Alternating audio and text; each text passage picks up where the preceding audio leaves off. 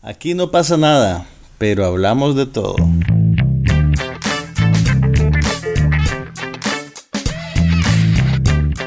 Un podcast sobre cine, TV, tecnología y todo lo demás.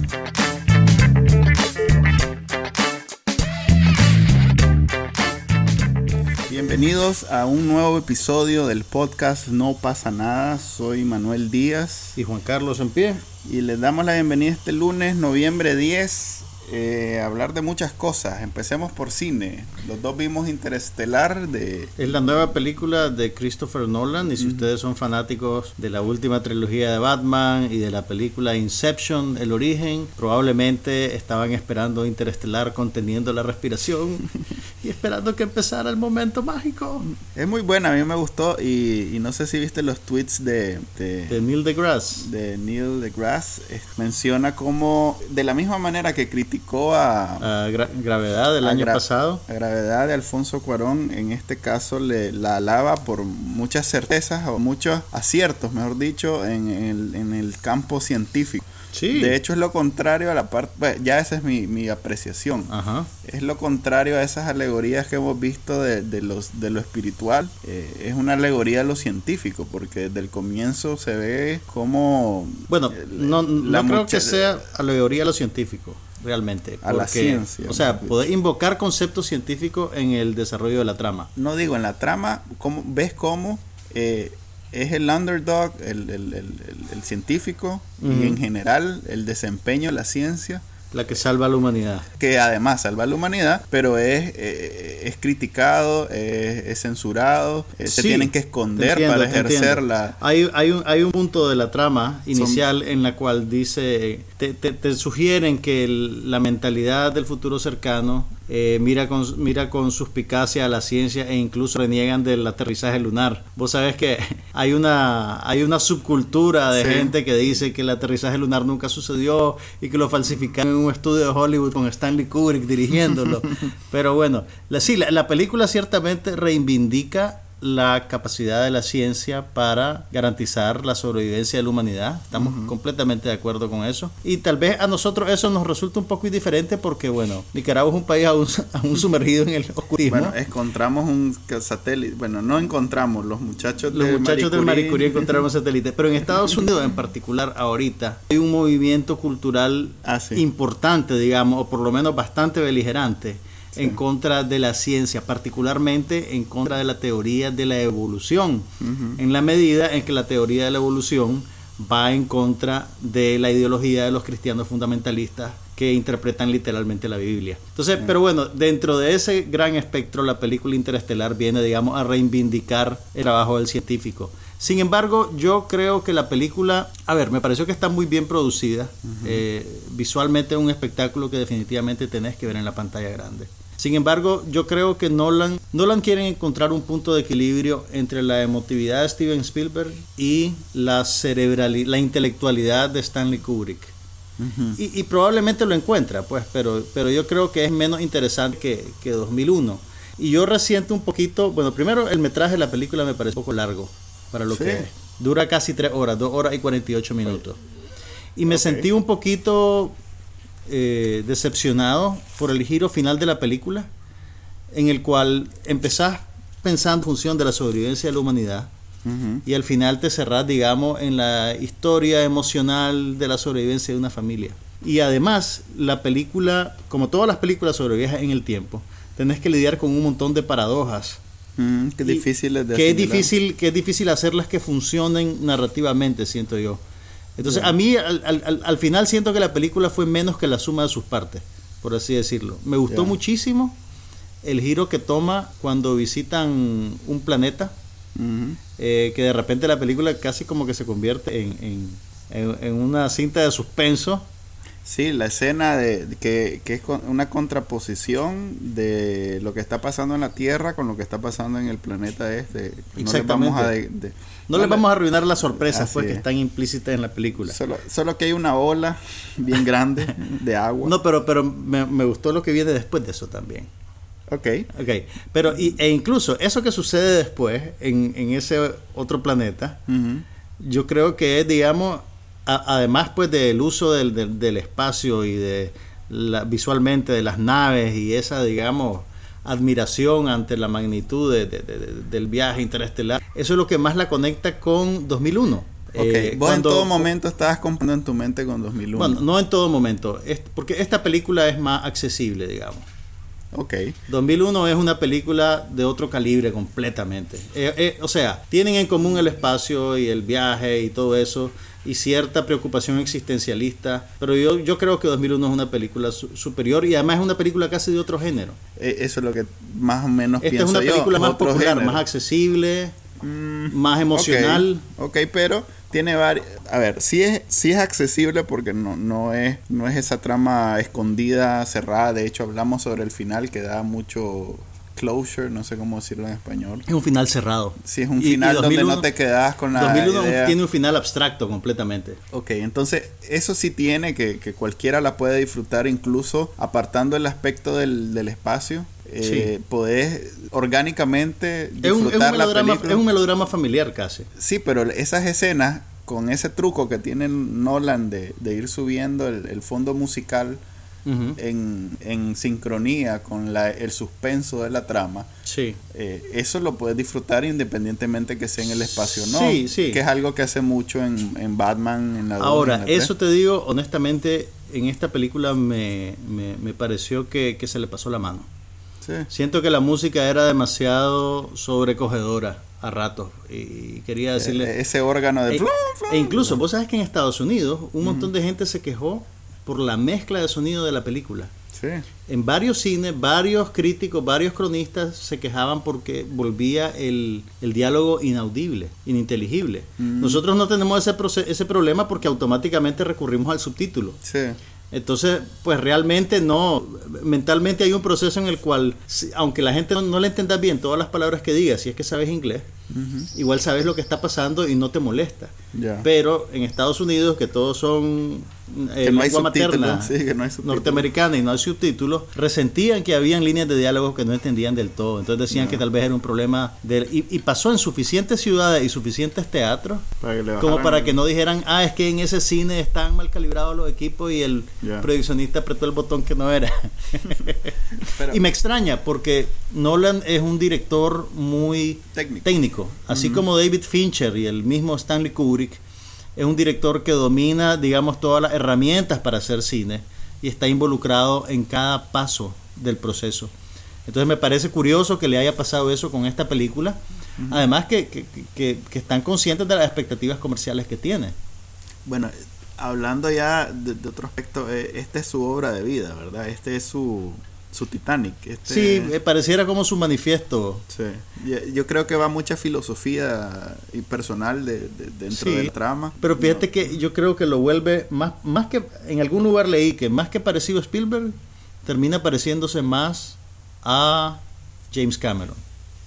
Ajá. En, casi que como en el grado inocente en el cual te presenta ideas que si las despojas de todo ese paquete súper tecnológico y bien desarrollado son bastante inocentes, pues, y pueden resultar incluso banales. Pero, pero es una película que tienen que ver en el cine, definitivamente.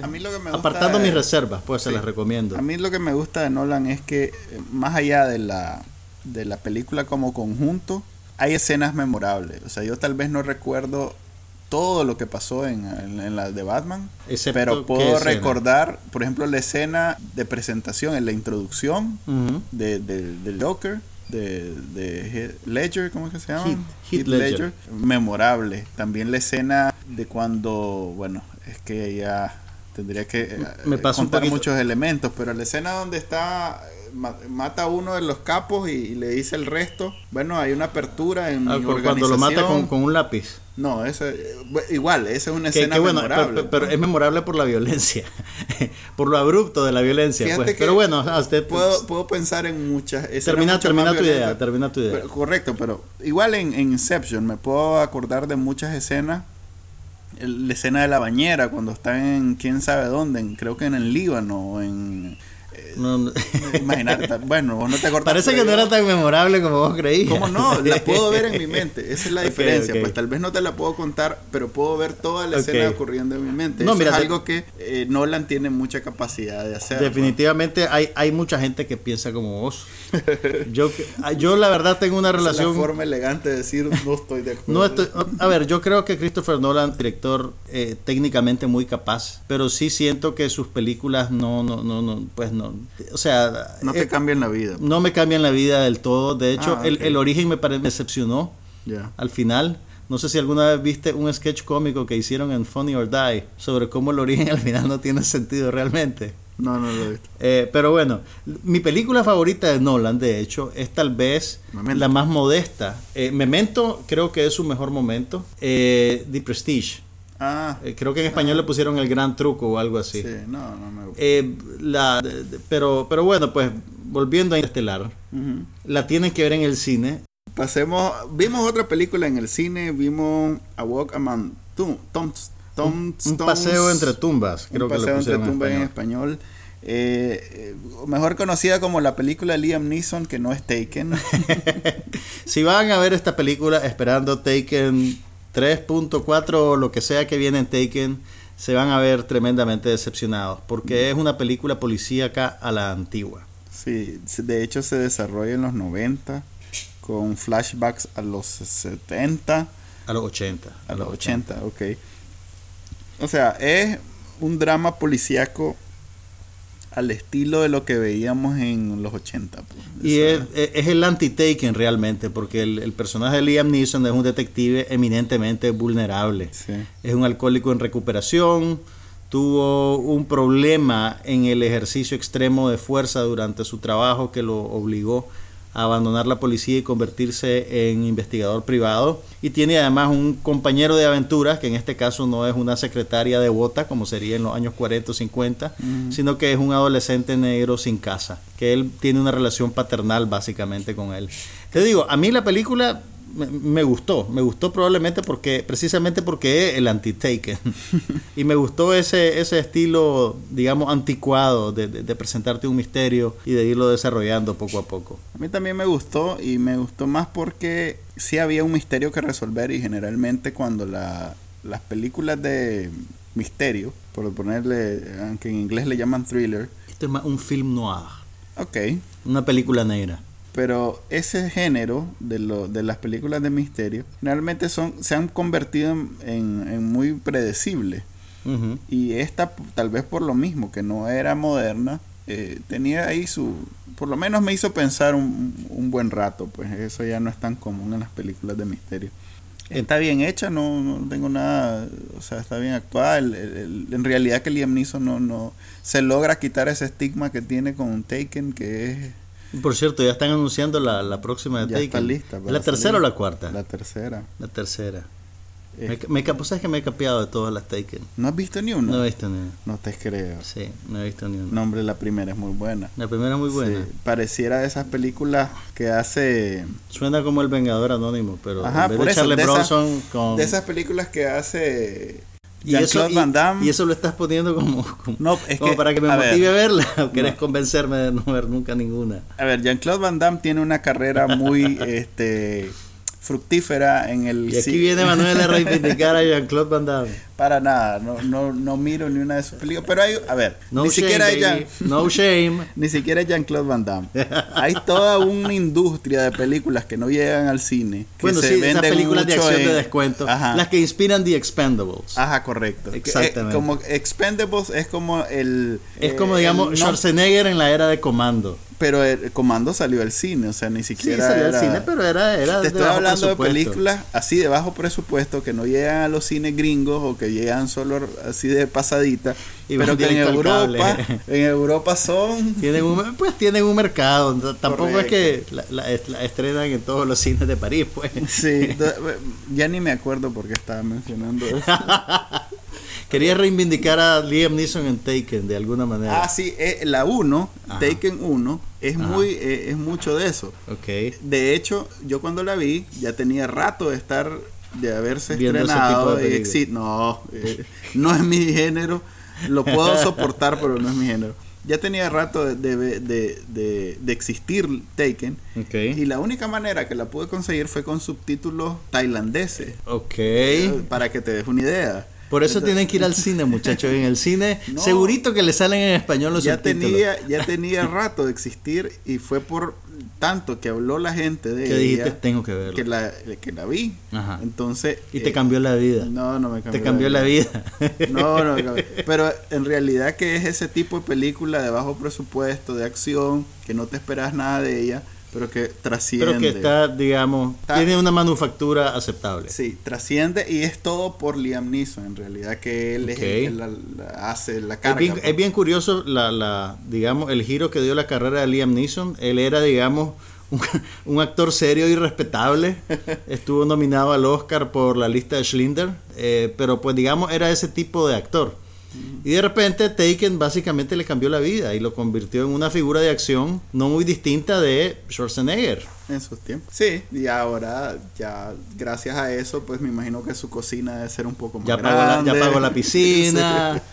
Sí. ya la casa ya no es aquella casa normal, ahora es de estrella de cine. Entonces, Y se está ya dando, digamos, la, el lujo de hacer películas un poco menos comerciales, pues como un paseo entre tumbas. Ok, también vimos Pulp Fiction, no sé qué podemos hablar de Pulp Fiction que no se haya hablado ya.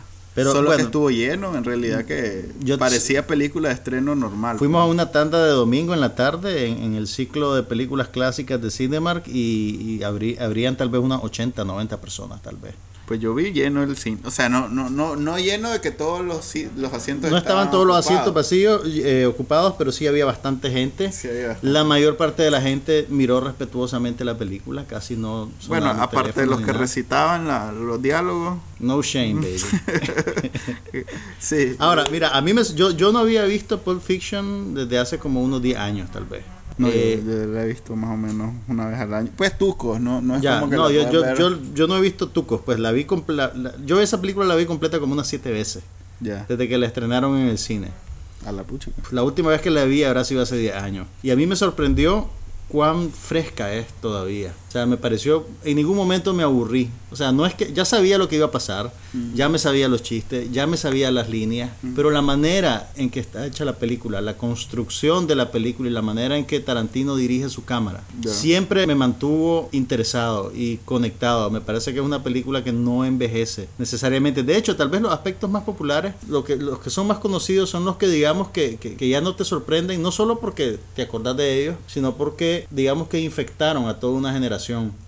Ese, el prototipo pues del, del matón simpaticón que habla con chistes y cosas, eh, Ah, la violencia, ya existía, ya existía. la violencia gráfica, pero ese, esa combinación entre humor y violencia es bien particular. De, de hecho, yo creo que la inclusión de Bruce Willis en la película es Tenía que ver con un- eso. Es un impuesto que él paga a, a precisamente eso, que Bruce Willis es el primer actor de que acción hace ese tipo de cosas. que hace eso, pues con Die Hard y bueno, y Last Boy Scout y todas esas donde es un es, ac- es acción, pero tiene tan buena habilidad para los diálogos, para hablar y, y el delivery y todo que lo hace entretenido y chistoso. Ahora, disfruté tremendamente, te digo, las actuaciones. La actuación de, de- de Samuel L. Jackson Ah, sí. y la de Uma Thurman son las mejores actuaciones que han hecho en toda Fíjate su carrera. Samuel L. Jackson- Samuel L. Jackson, o sea, se ha vuelto un referente y aparece eh, como en cuatro películas por año Mm. y es una pieza principal de Marvel,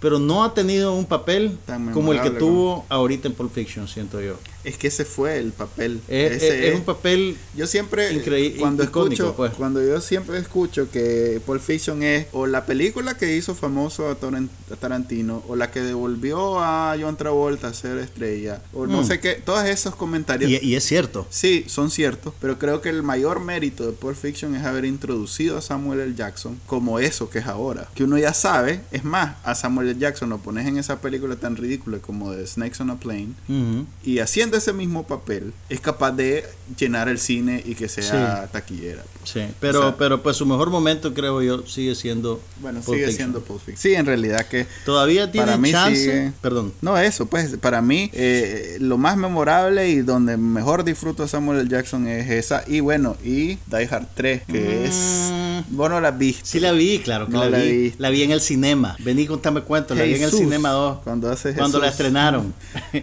Ok. Cuando todavía existía el cinema en Camino de Oriente. Die Hard 3. Estaba bien, o sea, Y yo la Pulp disfruté, Fiction. pero no, no, no, esta es otra, esta es otra liga más.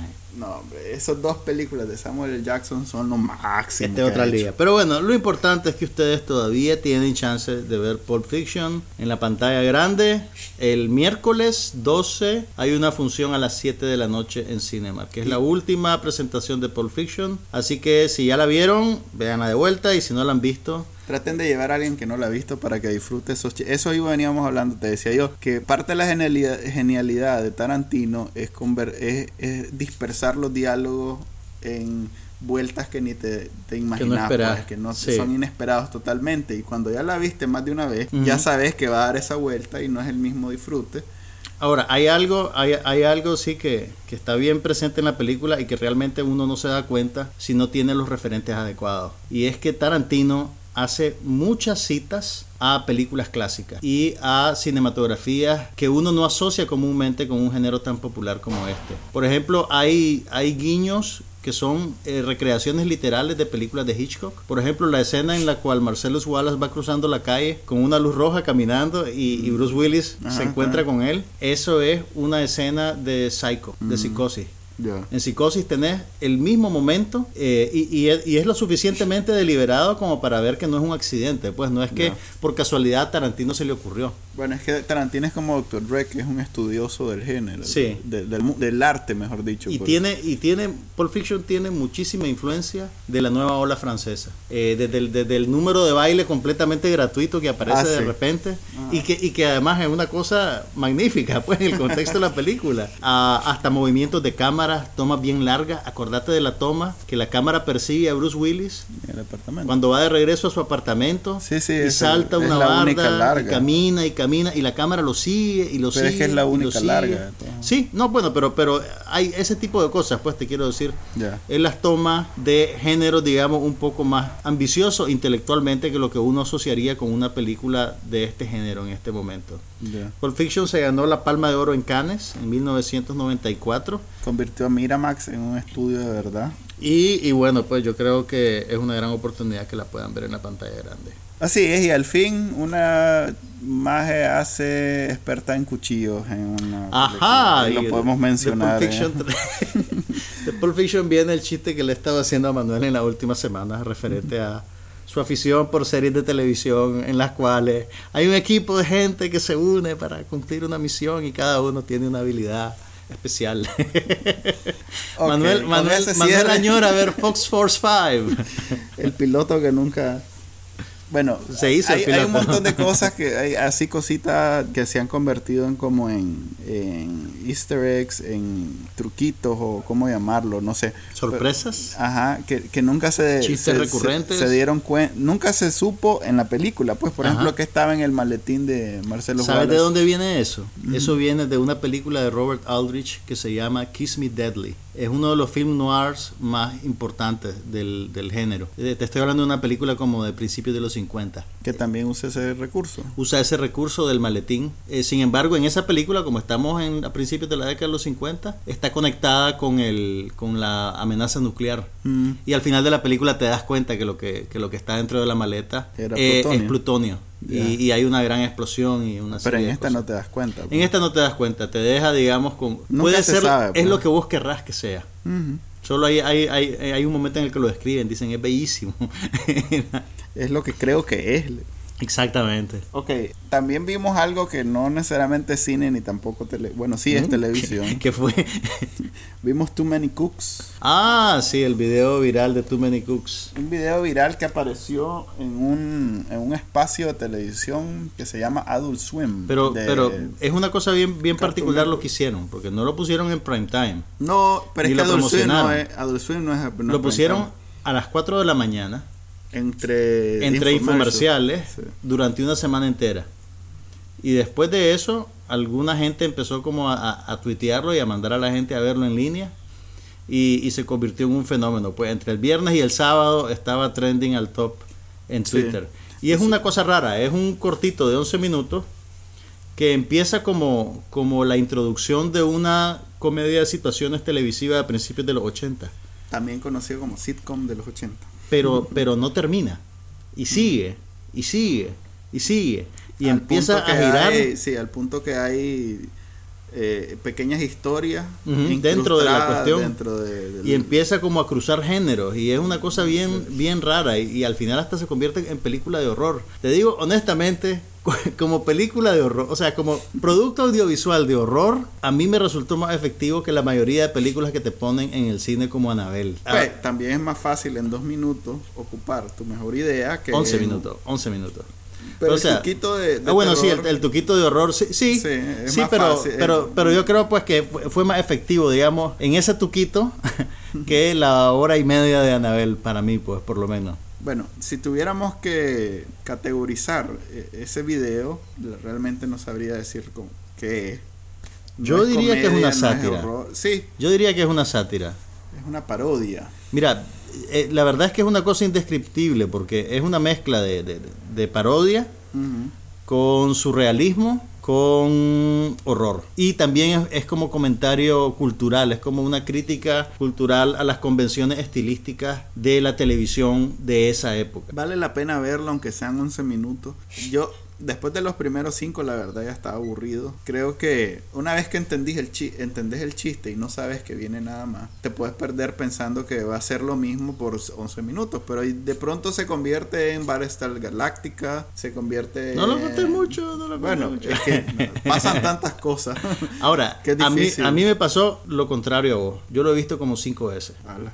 Porque cada, cada vez que lo veo detecto cosas diferentes. Por ejemplo, hay personajes que se vuelven cruciales en el segundo tercio que aparecen en otro contexto al principio. Hay, hay, y hay pequeños detallitos así que, que, que, que empezás a descubrir otras cosas. Comenzaron a hablar de los detalles, de esos easter eggs que, que Exactamente. pusieron en el... Que son, que son, eh, y, y además hay, hay cosas que me parecen geniales que son pues dignas de David Lynch y de Buñuel. Sin vendérselo, pues sin, sin arruinarles mucho la sorpresa, hay un momento en el cual la figura de los personajes es suplantada por el texto con el nombre. Sí, y la ajá, figura, una- y la figura aparece, y la figura biolo- antropomórficamente correcta aparece gritando como que si estuviera presa, eh, digamos, Sí. expulsada del- de su plano terrenal por, por la representación gráfica de su nombre. Y es una cosa conceptualmente bien interesante. Es bien rara. Es rara, es E- rara. Esa es la palabra, es bien rara. No todo es genial. Hay cosas que son raras por ser raras. Por ejemplo, la- las 10.000 vueltas que da la mujer para convertirse en mujer maravilla. ¿Sabes qué es lo que pasa? Que el, el- hay algo... hay- Entiendo lo que quisieron decirme, pero igual, no sé. vos aprecias un más el ritmo. eso. Vos aprecias más el ritmo que el contexto. Sí, tal vez la edición la hubiera hecho un poquito más. Ok, esto...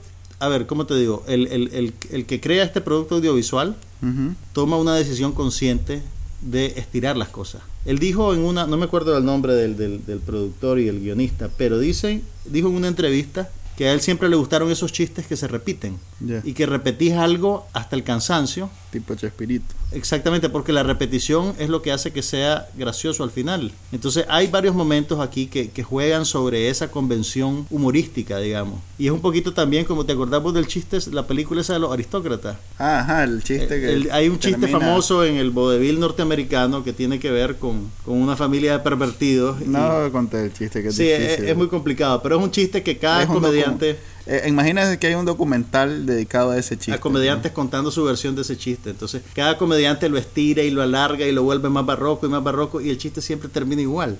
Entonces, lo, lo- lo divertido, digamos, es la repetición y dentro del espectro de la repetición, las variaciones que la gente le, le- le pone, pues su sello personal. Pero bueno, el Too Hacemos- Many Cooks. Ahora, una pregunta para vos. Ajá. Ok, vos estás en la edad correcta porque viste esta serie de televisión. Más o menos, ¿Vos pero en los que 80 alguien- vos sabés que hubo dificultades para que llegaran a Nicaragua. No, pero, pero incluso, pues, series de finales de los 80 nosotros las vimos a principios de los 80, a fi- a mediados y a finales de los 80. Sí, sí, sí. Entonces, generacionalmente, vos y yo todavía vemos este video Y sabemos y, sabe- y lo podemos descifrar. Sí. A alguien que empezó a ver televisión No. en el 90 y pico, en el 2000, Va a ser algo raro. va a no ser algo entiendo. raro nada más. Sí, que no ok, entiendo. se les va a perder un poquito el encanto, pero, Sí. pero véanlo como una pieza de museo. O bueno, tal vez lo ve. O tal- bueno, hay toda una costumbre de ver televisión en la cual yo no estoy con. Pues no fue mi experiencia. que es el cable y estos canales como Nickelodeon y Cartoon Network que pasan series viejas y Ah, bueno, sí, el Nick at. Night y esas cosas. Ajá, que no sabría, puede, pues, ser, tal vez. puede ser que tal, Tal vez vez. se crucen, tengan las herramientas necesarias para apreciar todos los niveles de humor. Sí. Pero bueno, Too Many Cooks, 11 minutos de puro placer perverso.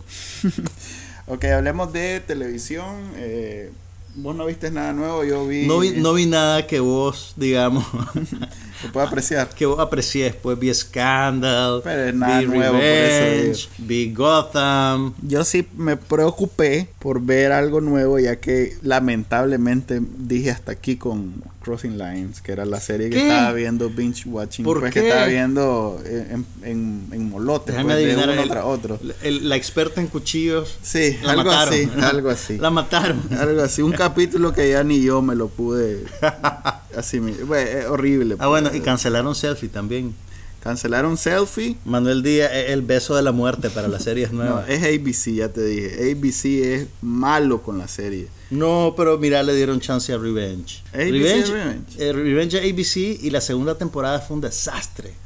Un desastre, Pero un desastre. no es sitcom, desastre. es drama. Es drama, es un drama Ah. de una hora. Pero es que las la sitcom de ABC, que son buenas, los más las cortan. Yo no pero sé bueno, por qué. Revenge, a pesar de su segunda temporada desastrosa, regresó para la tercera y ahora ya está en la cuarta. Estas series deberías de pasarlas a Fox o, o una ¿Que de esas. comedia? Sí, que, que son más, no sé cómo Más decirlo. paciente. Ajá, menos, menos desesperados y están dispuestos a darle una oportunidad más. Pues New Girl, si lo hubieran dejado solo la primera temporada, tal vez no hubiera sido lo que es ahora, pues. O CBS, que aguanta cualquier cosa, pues. Pero bueno, tú- ¿cómo, ¿cómo superaste el trauma de perder Selfie, Manuel? No, en realidad todavía le quedan como cuatro capítulos, o sea Ah, que... Tenemos todavía tiempo para no, ya estaba preparado. Para dejarla de- ir. de- después de su Purgatory ya estaba preparado para dejarla ir desde temprano. Cancelaron Selfie y eh, otra notita rápida. eh, hay un crossover este domingo que no lo he visto todavía. O sea, ayer. ayer entre Simpsons y Futurama. Futurama no está al aire ahorita, sí. No, ya, ya, ya terminó el año pasado, terminó. Eh, los Simpsons ya está en sus últimos días, no han oficializado que esta es una de sus, no sé si es la última o una de las últimas temporadas, Mm. pero todo el mundo sabe que ya los Simpsons Ya no le queda, su- sí, ya no le queda mucho, o sea que están quemando, ya habían hecho aquel crossover con Family Guy, este es el crossover de, ¿Puedes de decir, la otra serie ¿puedes de decir ellos que es un crossover si la otra serie ya no está al aire? Sí, porque todavía se transmite en, en destiempo. O sea, todavía los cap- es como Seinfeld. Los- Todavía Seinfeld lo en- puedes ver en- diario si en querés. syndication, en, Sí. Ok. Y fuerte, pues. O sea, Futurama está en Comedy Central, está en TV, está en varios, de hecho. ok. Entonces sí, hubo eso. Pero bueno, ¿qué fue la- ¿cuál fue la serie que, nueva que viste? Ah, sí. La serie nueva que vi fue The Strain, o una serie de FX, que es una combinación como de... No, mejor, mejor no, no, no, no, no prejuiciemos el... Ok, eh, ¿podemos decir que es una serie de ciencia ficción? Sí, es una serie de ciencia ficción. Y es con- producida por Guillermo del Toro. Eso es lo que... el director Lo que la mexicano hizo famosa. de El laberinto del fauno, Pero más Cronos, importante, El espinazo del diablo, Pacific Hellboy. Rim. ¿Ah? Pacific Rim, eso Pacific es lo que lo ha Rim. hecho más trascendental. The Strain es como un tratamiento moderno a la misma historia de los vampiros, de, de- de Drácula. Sobre una esa- epidemia. Es una epidemia, pero que produce precisamente eso, pues, este, gente que se convierte en algo parecido a un vampiro. Mm. Pero es en Nueva York, entonces te imaginarás que hay aquella, aquel, aquel tributo a la ciudad, pues vos sabés. ok, que- el, como en Gotham, que, Así que la es. ciudad es un personaje Al más. punto que cada escena, la introducción es una ubicación geográfica de, de dónde están, en qué calle. Pero bueno, también es York. una película, es una serie de procedimientos, entonces eso encaja un poquito en ese concepto. No necesariamente, porque yo veo CSI que Pero es lo, como o sea, el- pero lo estás viendo como algo modelo. negativo o no? Lo veo como algo negativo porque no, no comparto ese, Romance ese con la ciudad. entusiasmo, ajá, ese entusiasmo con Nueva York. Entonces me parece... ah, Haters gotta hate. Sí. Pero eh, a pesar de eso, en realidad que tiene elementos que enganchan. Yo no, no pensaba verla, lo pensaba ver un, un capítulo cuando apareció. Pero te ver otro.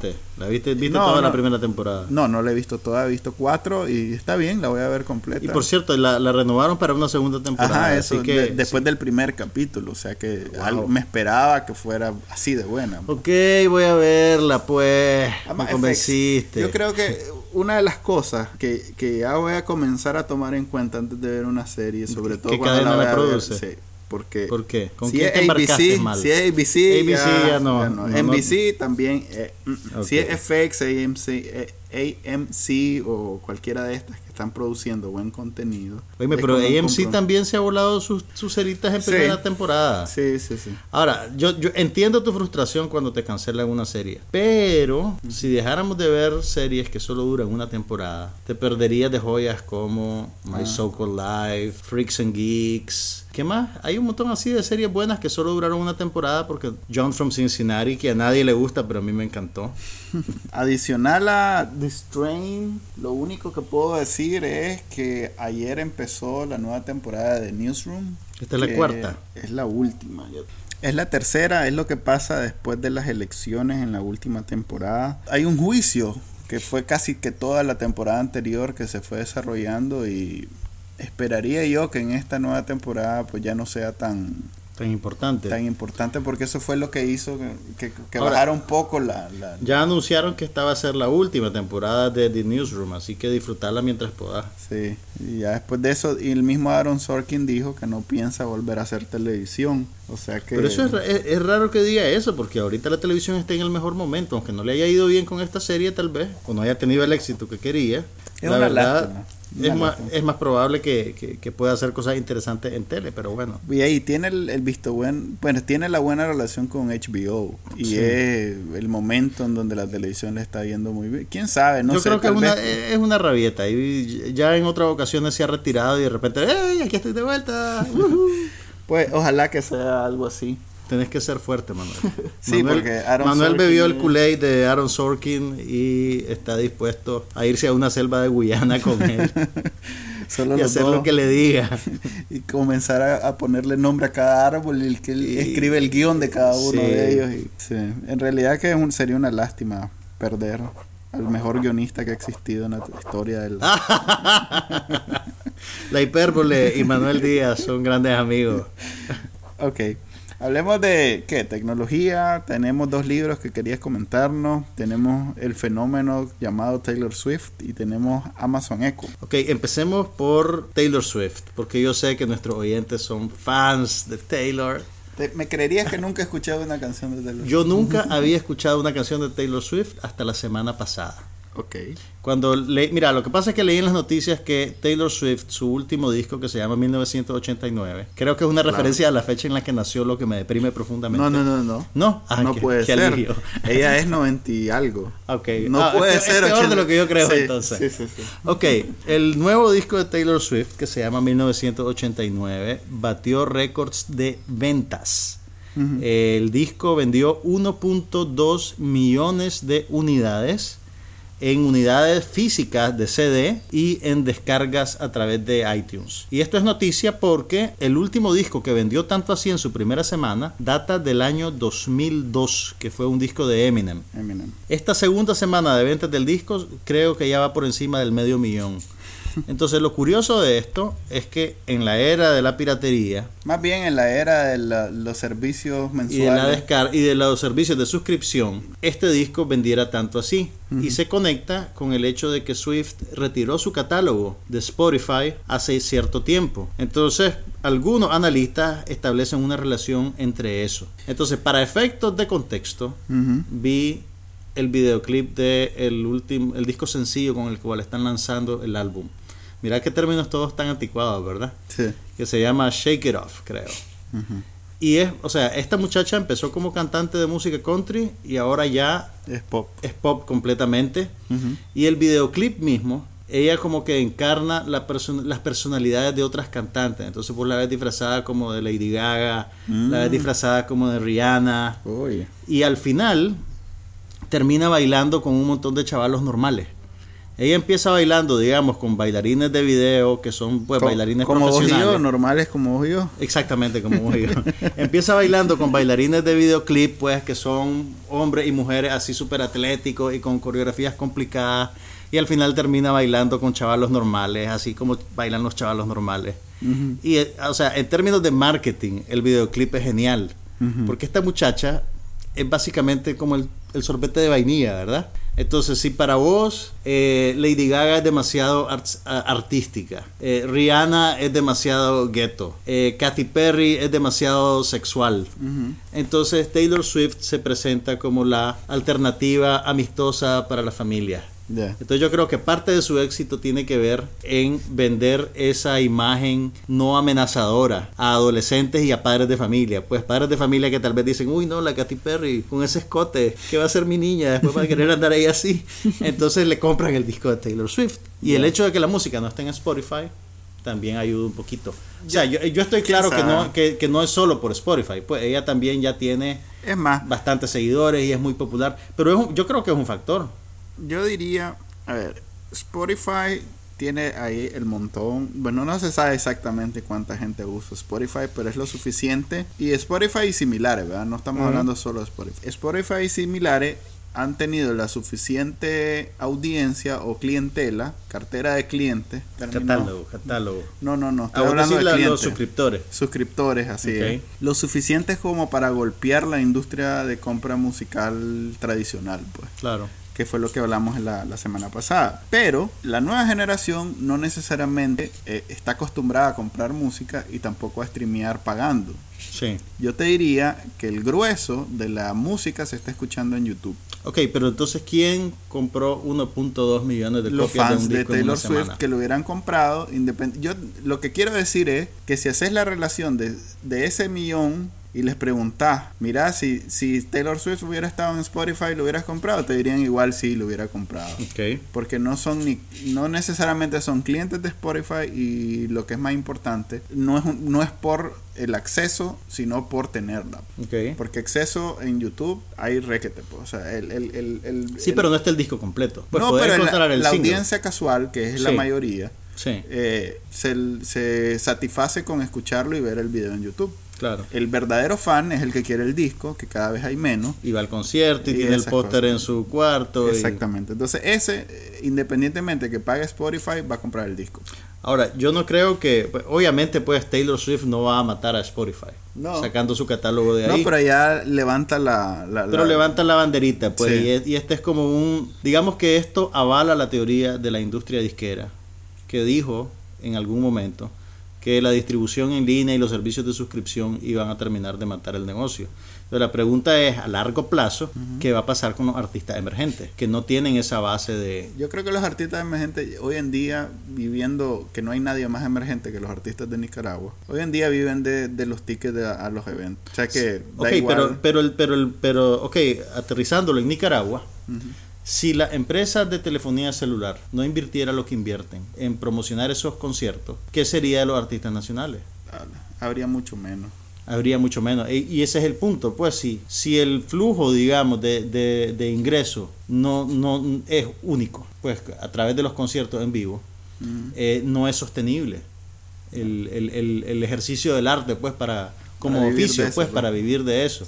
Pero bueno, pues eso ya son, ya son discusiones mayores. Vean el video de Taylor Swift.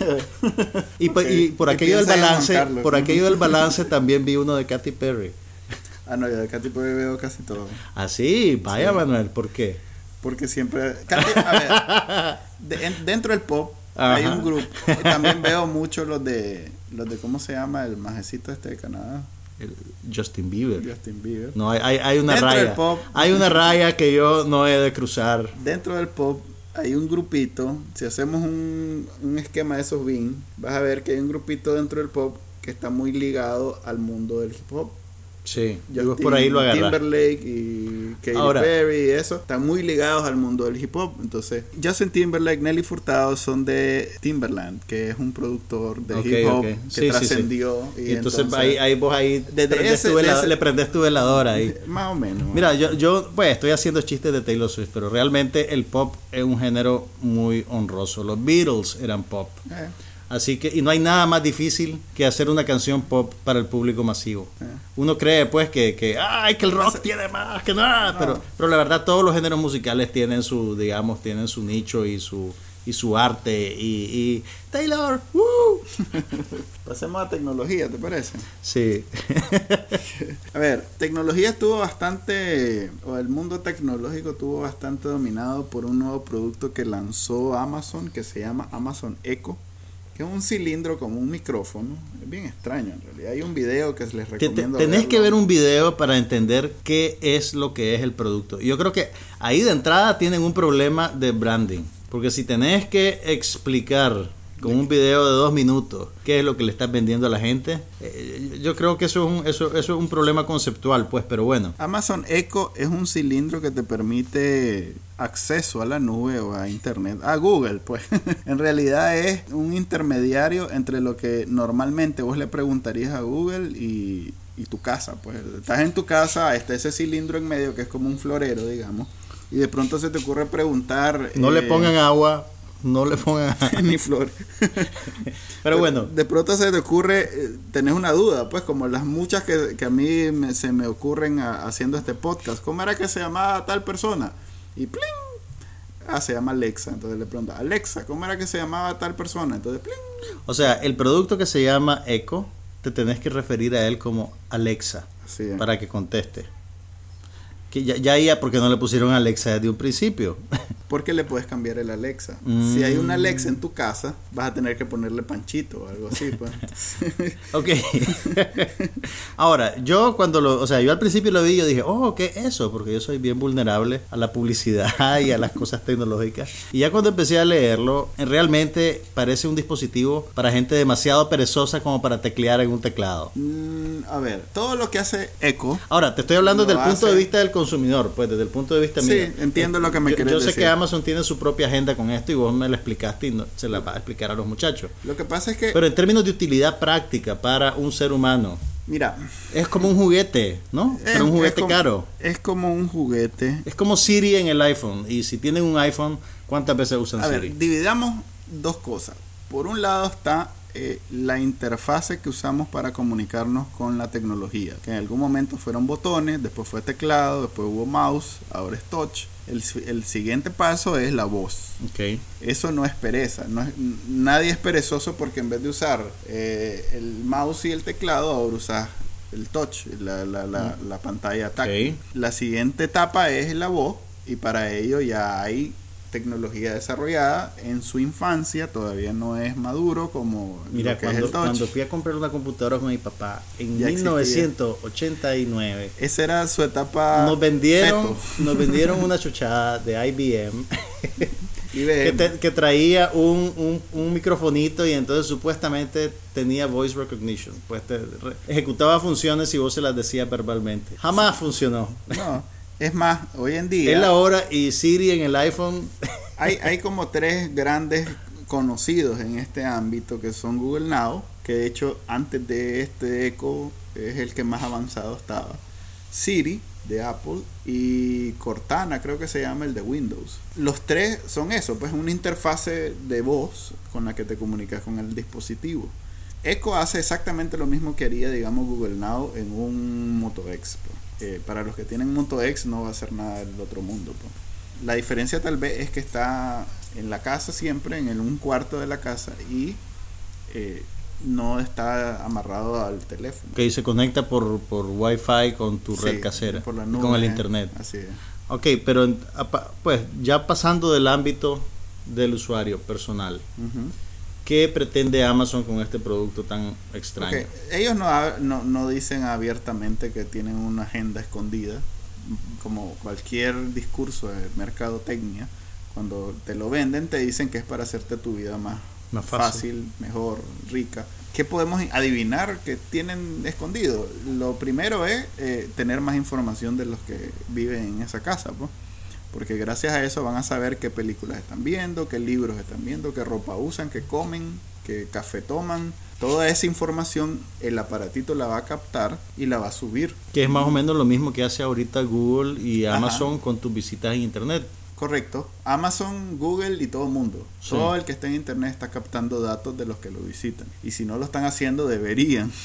si no, no tiene sentido que tengan un sitio web. Ahora, y el, y el objetivo de hacer eso es anticipar definir cuáles son tus hábitos de consumo. Así ya ahí y dirigirte mejor la publicidad, pues. Lo primero es, estamos claros que están captando más datos que simplemente las preguntas que le haces. Ok. Ok, eso es lo primero que por sentido común ya se sabe. ¿Qué están haciendo con eso? En primera instancia, pues están conociendo más sobre vos para poderte dar mejores recomendaciones a la hora de comprar y de visitar sitios web y eso. Por lo menos Google le interesa porque vive de los anuncios que te presente. Mientras más eh, las recomendaciones, mientras más acertadas sean. Si ve que viste 100 veces el video de Taylor Swift, te va a empezar a poner anuncios del disco. Aquí está el disco. y entonces vos, Manuel, vas a comprar 5. Así es. entonces, por ejemplo, ese es el caso de Google. El caso de Amazon, como es una tienda, debería la conexión ser incluso más fácil porque entonces te presenta cuando visitas Amazon información sobre lo que hablaste en tu casa. Wow. Opciones de compra sobre lo que hablaste. Ahora, pero básicamente puede oír todo lo que hablas en tu casa, no solo... No, oye todo, no va a No solo las cosas que, le pidas qué película ver o qué música oír. Para que pueda estar pendiente cuando decís Alexa, que es la palabra que lo despierta, tiene que escuchar todo. Entonces, sí oye todo todo el tiempo está transmitiendo lo que vos hmm. hablas. Que no es el primero. Xbox ya hacía eso visualmente. O sea, graba el video de todo lo que está pasando y lo sube a Microsoft, a la nube de Microsoft.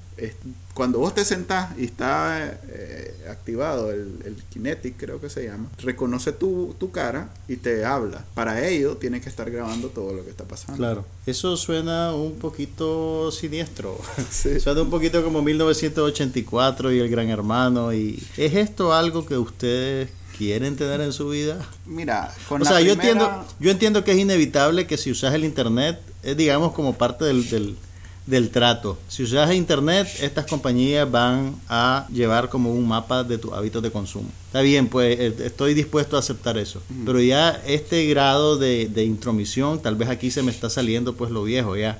Pero ya, ya, ya lo veo un poco, me, incomoda un poco la idea. Mm no te sabría decir. En el momento que te acostumbras a todo esto, se te olvidan los problemas. Exactamente, es, o sea, la conveniencia hace que se das en el otro y la conveniencia es inevitable que el, la moneda sea la información, pues los datos, tu vida, tu, tus hábitos, todo lo que vos hablas. Entonces no hay manera de, saltar eso. Pues, Creo que me voy a ir a vivir en una cabaña en Bozaguas.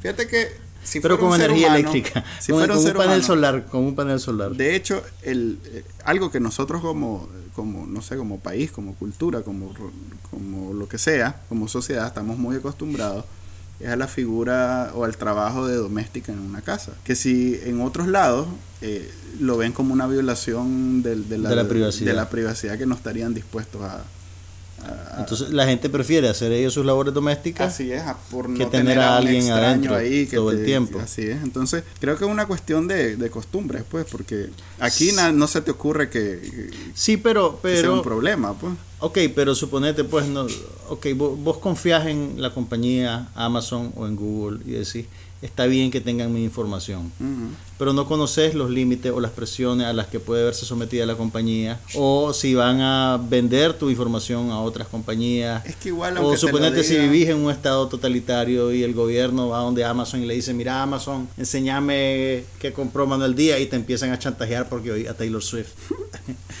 igual, igual, aunque lo digan, en cualquier momento lo pueden cambiar. O sea, no hay garantía, el riesgo siempre va a existir, aunque hagas de todo para evitar el riesgo, como está haciendo Apple, pues que está diciendo tu información va a quedar en el dispositivo y no Cuando va a hablan del, del, servicio para pagar con el celular. Eh, y en varias, eh, toda la filosofía de Apple ahora es respetar tu, tu privacidad y cómo lo hacen es cortando la nube con tu información, de manera que la información quede en el dispositivo y no sube a la nube. Ahora, eso lo hacen porque en Estados Unidos hay más, digamos, percepción y más preocupación del público en general pero por eso. Pero aquí en Nicaragua la gente te dice, ay, yo no tengo nada que esconder, no importa que vean mis cosas, que vean mi Facebook.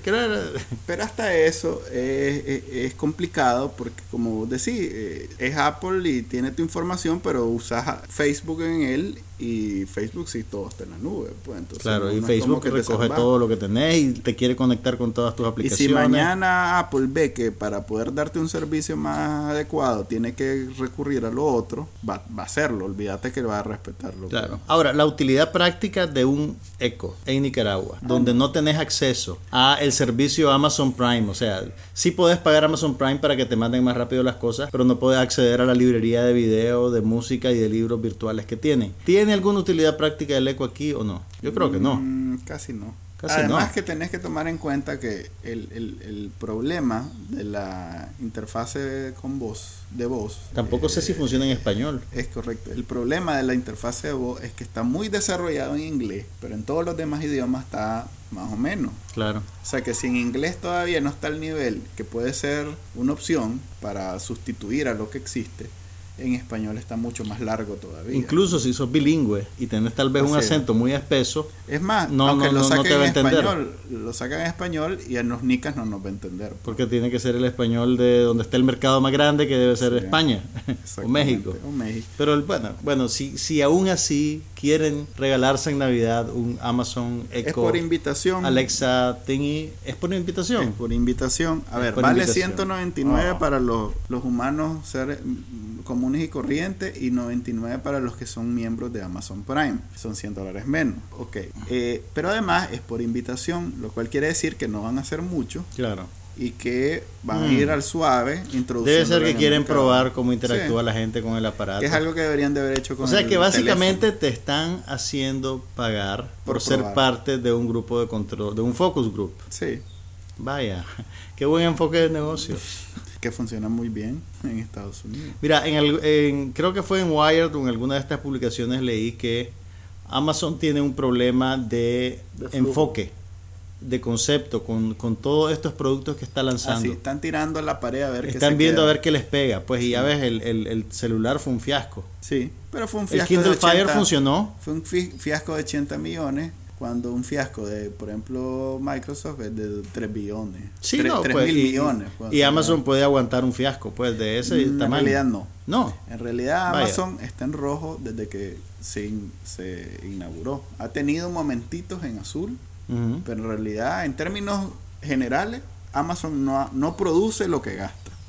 Eh, eh, gasta más de lo que produce, mejor dicho. Entonces, Colaboren tiene el con Amazon. Tiene el potencial. Tiene el potencial, lo que pasa es que está en bolsa y no tiene problemas de dinero. Claro. Pero tiene el potencial de ser el sustituto de la corporación más lucrativa de Estados Unidos, que es Walmart. Entonces, con esa idea, ese potencial que existe, es que están corriendo todo es que todo mundo invierte en Amazon y por eso le va muy bien en la bolsa. Pero la los accionistas ya no están tan, tan relajados y, y- y ya les jalaron la chaqueta. Se supone, pero no son, no son pláticas públicas, pues, pero se supone que ya les jalaron la chaqueta después del fiasco del teléfono. Bueno, vamos a ver entonces cómo les va con el Amazon Echo. Ok, ¿querés hablar de los libros? Sí, Manuel, los libros son unos objetos rectangulares hechos con papel. Espérame, espérame. Tienen es como una tableta, pero... Es como una tableta, pero digamos que necesitas un lapicero para meterle texto tuyo. bueno, no, mira, quería llamarte la atención sobre un, sobre un par de libros. Bueno, esta semana recién pasada tuve chance de entrevistar a Yoconda Belli para el programa esta semana Ah, sí, lo vi, lo vi. sobre su nueva novela que se llama El intenso calor de la luna. Ajá. Es un libro bien interesante. ¿Ya lo leíste? Ya, ya lo, sí, lo leí para la entrevista. Ah, ok. De hecho, me faltaban 80 páginas para terminarlo cuando hice la entrevista. Pero como no discutimos cómo se resuelve la trama, realmente no fue, digamos, un gran obstáculo. ¿Y le dijiste, sí? Para platicar, sí, sí, claro que Ah, sí. ok, ok. Claro que sí. Hubo disclaimer. pues. Hubo un disclaimer al principio. Pero bueno, eh, la novela se trata sobre, pues el personaje principal es una mujer de clase media alta que está atravesando la menopausia en la Nicaragua de mediados de los años 90. Así ve la entrevista que le dijiste que, que si era con fines académicos que mencionaba o esa era parte de la trama. Hay, hay- es que hay algo de intención didáctica en la manera en que ella comparte, digamos, el- el- lo que pasa a una mujer durante esa etapa de la vida. Pero la novela realmente es más que eso. A mí me gustó mucho que es un retrato bien vívido de la ciudad de Managua. Eh, eh, y además, una cosa que me sorprendió, porque pues Yoconda Belli, todas, casi todas sus novelas se, se centran en un personaje femenino. Esta novela empieza así, pero a medida que avanza se va abriendo y se vuelve como un retrato colectivo que cruza clases sociales y género. Entonces me pareció que era bien interesante y que está muy bien lograda. La novela la van a presentar mañana miércoles en el auditorio Pablo Antonio Cuadra de Hispamer. Si quieren ir a las 7 de la noche, va a estar ahí. eh, van a presentarlo al lado de Yoconda eh, Sofía Montenegro, la feminista y periodista, y también Mildred Larga Espada, bloguera Mm. una bloguera muy beligerante que tiene el blog Mil y un Trópicos. Así que, y claro, va a estar Yoconda en persona. Y o también. sea que, que- Ah, bueno, dale. Perdón, ah, bueno, y, y la novela sí ya está disponible en librerías de todo el país, así que. ¿Está disponible en digital para bajarla a mí? No sé si está disponible en digital, esa es una buena pregunta. Fíjate que lo hubieras Es preguntado. una buena pregunta, pero está disponible en libro, Manuel, que es un objeto rectangular hecho Va a, con ser el, papel. pre- va a ser el regalo de Navidad por excelencia este año, estoy seguro. Y bueno, además de eso, hay una novela que tiene que ver con temas tecnológicos. Es una novela del escritor norteamericano David Eggers que se llama El Círculo, The Circle. Ajá. Y te la quería recomendar a vos especialmente Ajá. porque es una sátira sobre la era digital y la sociedad en la época de la interconectividad infinita.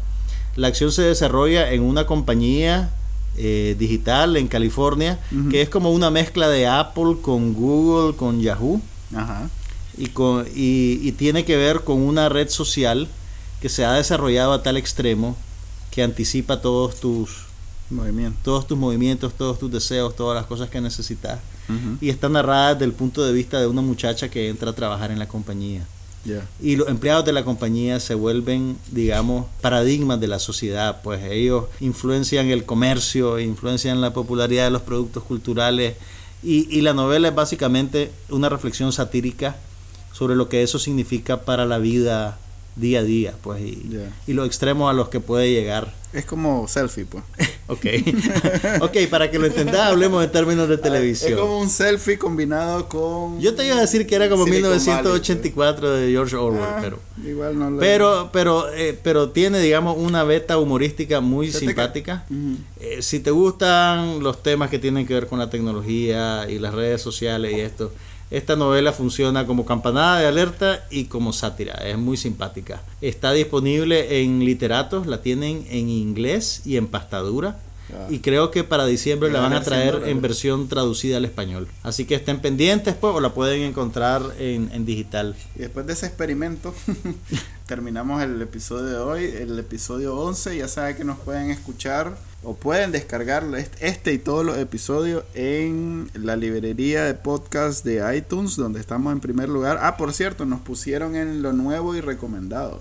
Uh. Ya eso no es solo de TV y cine, ya eso es general. No es en la tienda de Nicaragua. Sí, todavía sigue, todavía sigue siendo la tienda de Necesitamos que le Nicaragua. recomienden el podcast a su amigo en el extranjero. Algún tico, algún A hondureño. en Cen- Empecemos por Centroamérica. Vamos a escalar nuestras ambiciones. Sí. Pero sí, ya, ya, ya es uno de los recomendados por la tienda. Eh, también nos pueden escuchar en Stitcher, en TuneIn, en iBox y bueno, y en el sitio web somosnopasanada.com. Así como pueden enterarse cuando hay nuevos episodios en nuestra cuenta de Twitter, Somos No Pasa Nada. Hasta el próximo fin de semana, el próximo semana, ese lo vamos a hacer con corresponsalía en ¿dónde? ¿Dónde En- que vas a andar? En Nepal. Voy. Yo, yo sé que suena extraño, pero voy a Nepal. Desde Nepal va a Desde estar Juan Katmandú. Carlos y yo voy a estar desde Managua para que tengamos el... Pero no se preocupen, vamos a seguir hablando de las mismas banalidades. Sí. No vamos a hablar de Nepal. De nada vamos a hablar, porque esto es No pasa nada. Hasta entonces, Manuel Díaz, Juan Carlos Ampie. nos vemos.